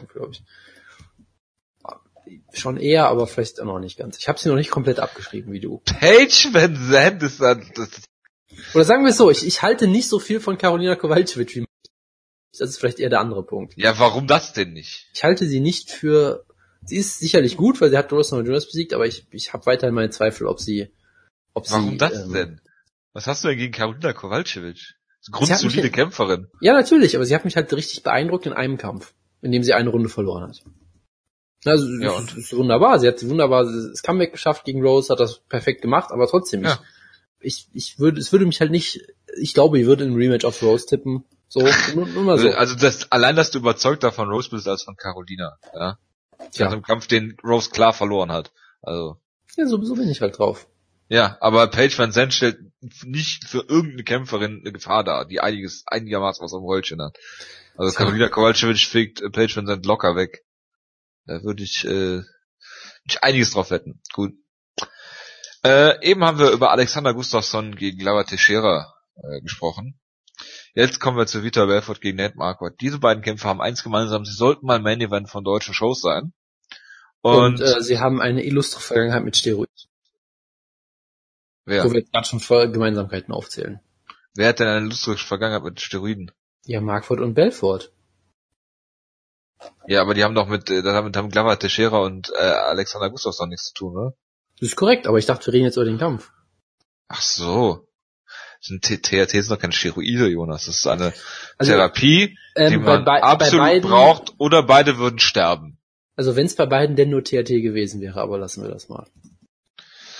Naja gut, äh, das äh, ist mir relativ egal, weil mich beide überhaupt nicht interessieren und äh, Victor Belfort hat diesen Kampf gewonnen. Ja, also ich möchte eine Sache erwähnen. Ich habe den Kampf natürlich nicht geguckt, er war wohl relativ furchtbar. Aber man muss eine Sache erwähnen, die wirklich bahnbrechend ist, die vielleicht die Story des Jahres ist. Vitor Was? Belfort, pass auf, Vitor Belfort hat eine, eine Decision gewonnen zum ersten Mal in der UFC-Geschichte. Das ist die eine Sache. Die zweite Sache ist, Vitor Belfort hat die erste Runde verloren, hat danach den Kampf gewonnen. Vitor Ja. Belfort hat es geschafft, einen Kampf zu drehen. Klar, er hat für die meisten Leute auf den Scorecards eigentlich verloren und hat die, die Decision ein bisschen geschenkt bekommen. Aber Sehr. Vitor Belfort hat für manche Leute zwei Runden verloren und hat sich in der dritten Runde zurückgekämpft und ein Comeback gestartet. Das ist das erste Mal in der Geschichte des MMA-Sports, dass Vitor Belfort ein Comeback geschafft hat. Ja, also siehst du jetzt, also findest du, dass Vitor jetzt zurück ist? Nein, aber er hat eine neue Er ist- Facette gezeigt. Ja, Das finde ich, ist- das finde ich, ich finde es durchaus beeindruckend, dass er es schafft, ja nach Jonas, so vielen, der, so vielen er, Jahren hat, sich er hat weiterzuentwickeln. noch Genau. UFC-Kämpfe in seinem Ja. Vertrag. Pass auf. Du machst dich darüber, darüber lustig, dass er Flugangst hat. Auch nee, nicht. nee, nee, pass auf, pass auf. Ich habe nach seinem letzten Kampf gegen Kevin Gastelum habe ich ihn so ein bisschen gelobt, weil ich gesagt habe, hey, er ist nach dem ersten Knockdown wieder aufgestanden, das hätte ich nicht erwartet. Von ihm hat versucht weiterzukämpfen. Hat nicht geklappt, aber er hat es versucht. Das hat mich schon überrascht damals, ja. Ähm, und hier hat er doch tatsächlich äh, sich zurückgekämpft in den Kampf. Und das äh, hat mich, hat mich zutiefst schockiert, muss ich sagen. Das ist alles, was ich einfach nur sagen wollte. Gut. Und du machst dich darüber lustig, dass er Flugangst hat. Ich, äh, lassen wir das. Ich, ich finde, Was- Vi- Vitor Belfort mit Service Dog ist ein sehr lustiges Bild und das ist alles, was ich dazu sagen möchte. Worüber möchtest du denn noch reden? Äh, Im Zweifelsfall gar nichts. Äh, nein, lass mich kurz die Karte nochmal angucken. Ich habe sie natürlich wieder zugemacht. Also ich habe nicht mehr gesehen. Möchtest du Ja, nicht ich- noch über Raphael Akunzau wieder äh, Ja, sagen äh, oder reden? Ich, ich habe noch ein paar Kleinigkeiten gesehen äh, nebenbei. Ich habe ja den Main Event sogar live geguckt und habe dann in den Pausen immer so ein bisschen noch was geguckt. Ähm, Jens Medeiros hat Eric Silver besiegt per Knockout. Das, ist ja. Ähm, der Holy Demon Angel hat verloren per Cardio, glaube ich, mehr oder weniger. Das ist auch natürlich auch immer sehr schön. Ähm, äh, es gab einen, einen Kampf zwischen Antonio Carlos Jr. und Eric Spicy, die scheinbar Revolution gezeigt haben und 50-50 Guards und also die Sachen. Ich habe es natürlich nicht geguckt. Oh ähm, Gott. Ja, revolutionäres Grappling gab es auch von Johnny Eduardo, der einen Heel-Look versucht hat, während der Gegner Matthew Lopez ihm die ganze Zeit ins Gesicht geschlagen hat und ihn damit ausgenockt hat. Das war auch sehr, Ist sehr das gut. so Ian Freeman-esque Äh, ja, eigentlich ganz genau so, ja, genau. gegen Frank Mir? Ja, ich ja, vergessen. Ähm, Woodke hat eine Autogrammkarte von diesem Kampf. oh Gott. Während dieses Kampfes hat äh, äh, Frank Mir Autogramme geschrieben. Das Ja, würde so mich nicht ungefähr. wundern. Ähm, dann gab es äh, Brian Ja, Kelleher. Vorbei. Brian Ja? Kelleher hat sein Debüt gefeiert gegen Yuri Alcantara, hat ihn per Guillotine-Choke besiegt in knapp Kann zwei Minuten. passieren. Das fand ich sehr schockierend. Ich habe Das kann tatsächlich passieren, Jonas. ich habe tatsächlich angefangen zu lachen, als er die Guillotine äh, versucht hat, weil ich dachte, ach, gegen Alcantara, oh, er tappt. Hm, okay. Also das war sehr beeindruckend. Ja, Rogan Jinx, äh, Jonas. Genau. Was hatten wir noch? Ja, Jonas, aber auch als guter Grappler kann dir mal passieren, dass eine Guillotine läuft. ja eher als aber ein Rear Naked Choke. nicht so, als dass du jetzt hier einen Rear einen Rear Naked Choke getappt hättest, ja. Also. Nee, klar, das ist richtig. Das finde ich gut, dass du das nochmal klarstellst. Ähm, Timo Hollett hat verloren. Ähm, und natürlich, es gab den Main mit der Prelims. Judo Rafael äh, Asunzao gegen Marlon Moraes und Asunzao hat gewonnen per Split Decision. In einem Kampf, den die meisten Leute bei Moraes hatten, aber es war ein sehr enger Kampf. Sie haben sich beide eigentlich ziemlich neutralisiert, wenn wir ehrlich sind. Ähm, es war ein enger Kampf, es war jetzt kein spektakulärer Kampf. Ähm, ich hatte, glaube ich, sogar Asunzao knapp, knapp vorne, aber es war wirklich ein sehr enger Kampf. Und ja, es ist natürlich ein bisschen schade, weil äh, man hätte sich natürlich gewünscht, dass Marlon Moraes hier ein Fulminants Debüt feiern kann, aber gut. Sie haben ihn halt direkt gegen den Top 5 Gegner gestellt. Hat halt nicht ganz gereicht. Ja, Asunzao Nummer 3 gerankt aktuell. Ist jetzt auch kein Beinbruch, ja. Äh, Ich, ich glaube weiterhin, dass äh, Moraes sich etablieren kann, auf jeden Fall in der Top 15, vermutlich in der Top 10 auch. Und ja, es hat halt nicht ganz geklappt im Debüt, aber naja, was willst du machen? Das, 16 of 17 media outlets scored the fight for Moraes. ja. Aber trotzdem kann man es halt, also man, man kann es, das ist so ein Kampf, den kann man nicht als Robbery bezeichnen, weil er dazu äh, einfach äh, ja zu eng war. Das würde ich, würde ich dazu einfach nur sagen wollen. Tja. Und Moraes halte ich für besser, äh, oder äh, wie sagt man, äh, soll man sagen? Ich finde ihn schon besser als äh, Gaethje oder com more competitive, wie auch immer man das, wettbewerbsfähiger, so, äh, als äh, Justin Gaethje. Ja, ich auch. Das ist jetzt, das ist jetzt keine überraschende Aussage. Ja, nein, ich, ich sag's ja nur. Es Ja, war ja, jetzt auch nicht, klar. war jetzt auch nicht äh, nur gegen dich geschossen. Klar, also ich- ich- äh, meine ich- objektive Meinung. Meine ich objektive sehe- Meinung, sehr gut. Meine subjektive Meinung, ja. Ja, sehr schön. Äh, Ich sehe halt auch jemanden, der komplett kompletter Bast werden kann oder der, Ja, der ein kompletter Bast werden wird. äh, der oder, oder jemand, der sehr unterhaltsam werden kann und Moraes sehe ich eigentlich jemand, der sich ohne Zweifel in der Top 10 etablieren wird für mich, wenn das auch vielleicht nicht ganz bis zum Title Shot reicht. Ja gut, in der Top 10 ist jetzt auch keine großartige Ansage eigentlich. Auch du, Bantamweight ist eigentlich eine ziemlich gute Division geworden. Das liegt ja nicht an der Division, das liegt ja daran, dass Moraes ein guter Kämpfer ist. ja, ja, das auch. Ja, ja, es leckt mich am Arsch. So. Äh, nicht, Ich wenn ich es vermeiden kann. Ja, Ich glaube, ich hole mir jetzt erstmal ein Bier. Weil das ist nämlich genau die richtige Sache, äh, also es ist genau das richtige Getränk für einen Kampf zwischen Derek Lewis und Mark Hunt eigentlich. Ja, auf, auf- jeden Fall, auf jeden Fall. Wir wissen ja alle, Derek Lewis muss auch jedes Mal, wenn, wenn er auf dem Er- Ergometer war, ein Bier trinken, weil er zu viel Gewicht verliert. Sonst. Nicht, nicht wenn er auf dem Ergometer war, sondern während er auf dem Ergometer Ja, Verzeihung, Verzeihung. Alexander Lukanovs. Oh Gott. Ja, Versteh, äh, ich verstehe diesen Witz von Wutke auch nicht übrigens. Ich, ich verstehe es einfach nicht. ja. Ja, also ist ja auch egal. Jonas, fang doch einfach mal an. Ich hole mir jetzt mein Bier und äh, bin in einer Sekunde wieder da. Ja, also ich würde gerne sagen, dass ich mit der mit der mit dem Preview fertig bin, wenn Jojo wiederkommt, weil die Karte ist nicht gut, aber es wird nicht ganz klappen. Wir haben eine Show in Auckland, New Zealand, der Heimat von Mark Hunt, äh, also so grob zumindest. Und ja, die Karte ist äh, scheiße. Ähm, aber du hast natürlich immerhin Derek Lewis gegen Mark Hunt in einem Kampf, den man eigentlich nicht bucken sollte, weil äh, Mark Hunt genug Schädel- und Hirntrauma hat für 500 Menschen, glaube ich. Und äh, mittlerweile, ich glaube, 42 ist oder sowas. Und ich befürchte, dass Derek Lewis ihn brutal ausnocken wird. Und das wird so ein Kampf sein, der mir dann, glaube ich, keinen Spaß machen wird, weil ich Mark Hunt nicht mehr, nicht mehr unbedingt kämpfen sehen möchte. Aber so läuft das halt in diesem Sport. Ähm, ich meine, was sonst, wie kann man sagen? Es wird, es wird Swangen and Bangen geben, wie Derek Lewis immer gerne sagen würde. Ähm, sie werden wild schwingen. Mark Hunt ist natürlich technisch besser. Derek Lewis ist mittlerweile, glaube ich, athletisch auf einem höheren Niveau als ein, wie gesagt, schon nicht mehr ganz junger Mark Hunt. Und äh, ich glaube, er schlägt mittlerweile vielleicht so auch härter zu. Und äh, was soll man da kurz, was soll man da sagen? Vielleicht schafft Mark Hunt es nochmal, alle Tricks auszupacken und ihn mit einem Walk of K.O. auszunocken. Aber ich, ich tippe auf Dirk Lewis per äh, deprimierendem K.O. Bitte. Ich sag Mark Hunt wird diesen Kampf gewinnen. Er ist technisch besser als Derek Lewis, der ist aber über die Jahre hinweg relativ langsam und berechenbar geworden. Dennoch gönn, würde ich Mark Hunt gönnen, dass er vielleicht hier in Auckland in Neuseeland seine Karriere beenden kann. Das wird nicht Also, passieren. Wenn er, wenn er gewinnt, wenn er gewinnt, wird er einen Kampf gegen Ken Velasquez fordern. Greift er natürlich oben nochmal an. Ähm, ich denke, äh, es wird der erste Submission-Sieg von Mark Hunt in seiner Karriere. Ich sage, er, er wird ihn zum umschlagen und eine Walk, Walk-off-Submission zeigen.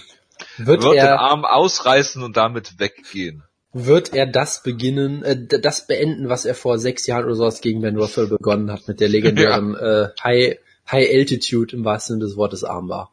Hm. Das, das, das Guck wäre mal, wie hoch. Auckland liegt, kann eigentlich nicht hoch sein. Ist egal, das spielt keine Rolle. Wichtig ist nur, Ja, Sea-Level, okay. Ja. ja, Was? Sea-Level Armbar, das klingt doch sehr gut. Ähm, ja, möchtest du mal, möchtest du mal mit dem großartigen Komik weitermachen? Schnell ist es gerade. Ja. Äh, Derek Brunson, der sich ja Middle- übrigens Middleweight Standouts, ja. jetzt wo die Namen gerade übereinander äh, stehen, äh, fällt mir gerade auf, dass sich Derek und Derek völlig unterschiedlich schreiben. Ist mir noch nie aufgefallen bisher. Äh, Derek Brunson Tatsächlich, aber sowas von. gegen Judo Dan Kelly. Ja, aber komplett anders. Das sind eigentlich nur drei Buchstaben gleich. Ja. Hm. Ich will einen Schluck aus der Pulle nehmen, bevor ich hier über Derek Brunson gegen Judo Dan Kelly rede. Ja, da braucht Ja. man einen, tief, einen tiefen Schluck. Dan Kelly ist äh, ja 135 Jahre alt und äh, war bei vier Olympischen Spielen dabei im Judo. Ja, und seine Knie sind nochmal doppelt so alt wie der Rest seines Körpers. Seine Knie sind halt, also, halt nur noch äh, durch Kaugummi, Spucke und Tape. Boah, das ist gut, dass wir über Daniel Kelly reden. Da fällt mir eine Sache ein, die wir natürlich vergessen haben zu erwähnen. UFC Hall of Fame, die einzige Knie im Sport, die noch älter sind als die von Daniel Kelly. Kazushi Sakuraba wird, wird introduced. Und ich, ich hoffe, dass der Daniel Kelly seine Knie leiht. Ich hoffe, dass die ähnlich dick getaped werden wieder. Und äh, natürlich hat Sakuraba es über alles verdient und es war einfach ein schönes, schönes Gefühl, so ein Sakuraba-Hype-Video bei der UFC-Show zu sehen. Das wollte ich nur kurz erwähnen haben. Das stimmt. Und äh, dieser Kampf, äh, ja, er wird, er wird, äh, ich glaube, es wird ein sehr middleweightiger Kampf, ja. Daniel Kelly ist ein überraschend guter technischer Striker und all sowas geworden, aber er sieht halt aus wie, ja, wie einfach ein 40-jähriger alter Familienvater, der komplett kaputte Knie hat. Und äh, Derek Brunson ist halt sehr wild im Käfig und macht manchmal sehr merkwürdige Sachen und ist eigentlich durchaus talentiert. Deshalb, ich glaube eigentlich, dass er gewinnen wird. Äh, aber das Ding ist, Derek Brunson macht oft sehr fragwürdige Sachen ja, ob er jetzt gegen Anderson Silver da steht und ihn anstarrt oder ob er oder ob er gegen Robert Whittaker ja. kämpft und sagt, ich werde einfach mit meinem Gesicht in deine Faust reinspringen wiederholt und gucken, wie lange ich das durchhalte. Ja, deshalb ich, ich glaube, ich glaube, ich glaube, er kann einen Weg finden, hier zu verlieren, weil Daniel Kelly ist eigentlich ein ziemlich guter Kämpfer, der sich sehr gemacht hat und ähm, über den sich sehr oft zu Unrecht lustig gemacht wird von solchen Arschlöchern wie uns. Aber ja, ich glaube, Dirk Brunson wird hier gewinnen. Ja, ich denke auch um das mal kurz zu machen. Äh, Daniel Hooker gegen Ross Pearson und Ross Pearson ist irgendwie der beste Boxer. Eins und, eins und vier in seinen letzten fünf Kämpfen und der beste Trotzdem Boxer Lightweight der beste. Das, das schließt sich gegenseitig überhaupt nicht aus. nein, nein, nein, nein, nein. Ach ja, also ich befürchte fast, dass Daniel Hooker hier den Kampf gewinnt, weil mit Ross Pearson ist wirklich nicht mehr viel los seit einiger Zeit, was sehr schade ist. Aber es reicht halt nicht, der beste Boxer in der Division zu sein, wenn man halt outstriked wird. Ja, also das ist echt so ein Kampf, wo ich mir denke, Moment, die sind beide noch in der UFC, okay.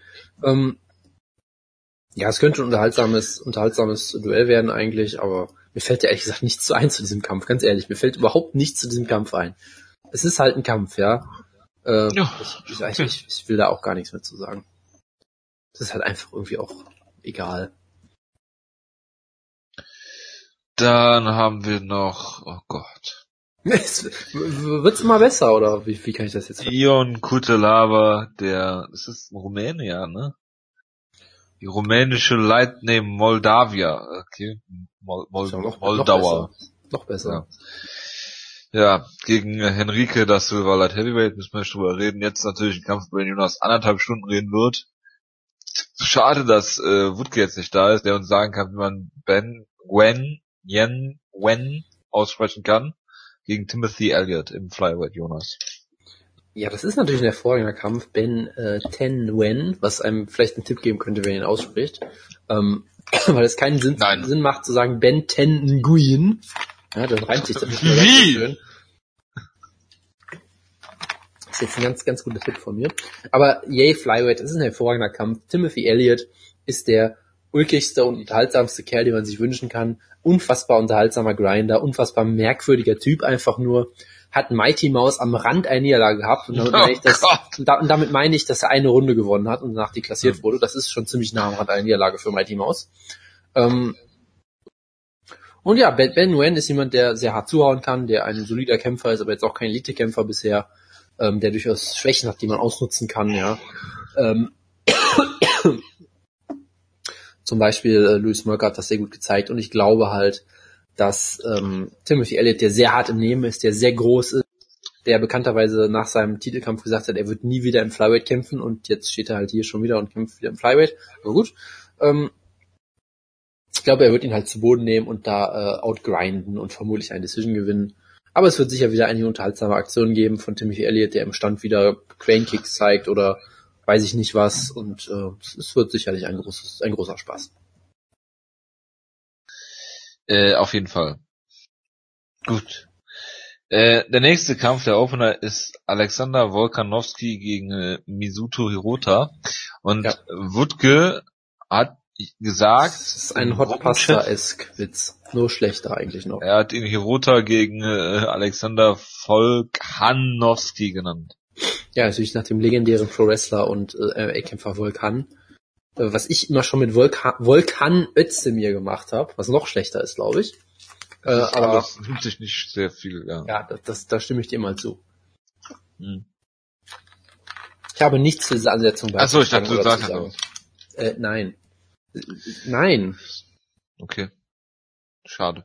Was soll ich dazu sagen? Es ist nicht gut. Freu dich doch, dass Hirota äh, Cole Miller aus der UFC. Das ist auch eher so ein Wutke-Ding.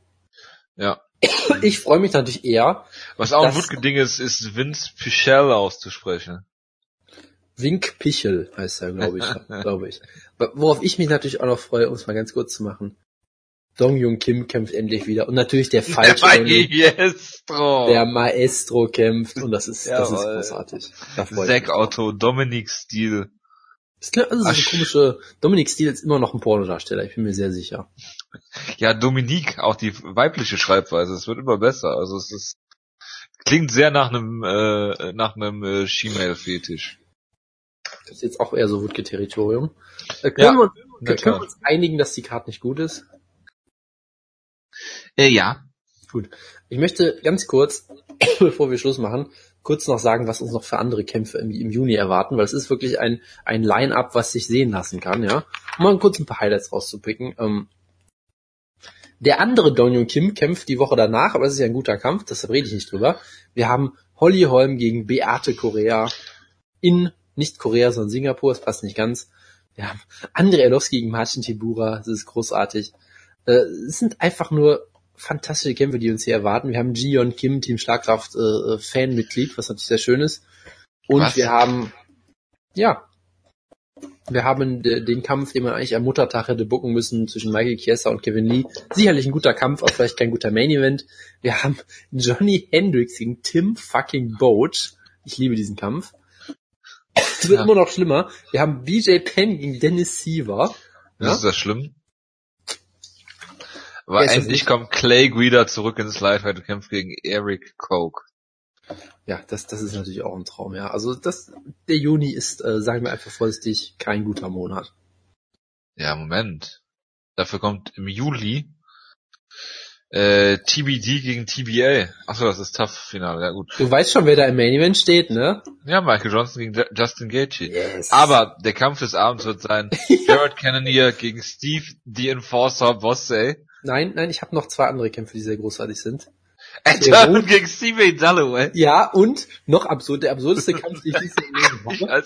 Teruto Ishihara, ja, gegen Gray fucking Maynard. Was zur Hölle ist das? Äh, ist der, der Main Event der Fight Pass Prelims? Ich weiß nicht, es ist auf jeden Fall ein Kampf. Ja, während äh, Pius jetzt darüber schwadroniert, wie dumm MMA-Fans sind im Gruppenchat. Ja, willkommen äh, im Club. Würde ich, du siehst dich als dummen MMA-Fan? Nein, ich meinte eher so, ne, lassen wir das. Es gibt da so, so einen Ausdruck im Englischen, den ich jetzt. Sag ihn. Es hat was mit einem Topf zu tun, glaube ich.